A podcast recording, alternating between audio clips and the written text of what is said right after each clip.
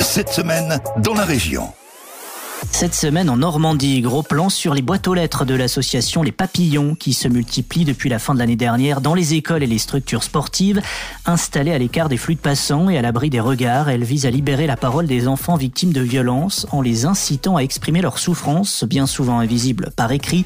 Karine Blache est la référente de la structure en Seine-Maritime. L'enfant ne parlant pas, par contre, l'enfant, il écrit. Et la première démarche de l'enfant va être d'écrire ce qu'il subit. Dès l'instant où il a fait cette première démarche, après, on peut lui venir en aide. Mais c'est vraiment important que ça se fasse à l'écrit la première fois parce que voilà, ils ne peuvent pas parler. Parce qu'ils ont une pression, ils ont des menaces. Par contre, écrire, ils peuvent tous les enfants écrivent en fait. Là, beaucoup d'enfants, beaucoup d'ados ont des journaux intimes.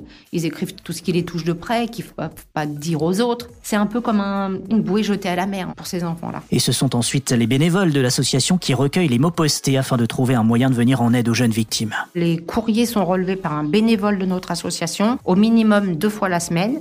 Dès l'instant où ce courrier est relevé, il est transmis au siège. Derrière, il y a une équipe pluridisciplinaire qui étudie le mot et il n'y a que deux solutions. Soit l'enfant, s'il déclare des faits et qu'il est en danger grave et imminent, il y a une dénonciation qui est faite par le président de notre association, une dénonciation qui est faite à la CRIP, donc qui est la cellule de recueil des informations préoccupantes. S'il n'y a pas de dénonciation, ce petit mot ne revient au bénévole qui a relevé le courrier et on essaye de traiter en interne avec le président du club de sport le chef d'établissement. Et les souffrances auxquelles sont confrontés les enfants sont multiples, sexuelles, physiques ou morales, mais ce sont bien les faits de harcèlement scolaire qui reviennent le plus souvent au travers des messages.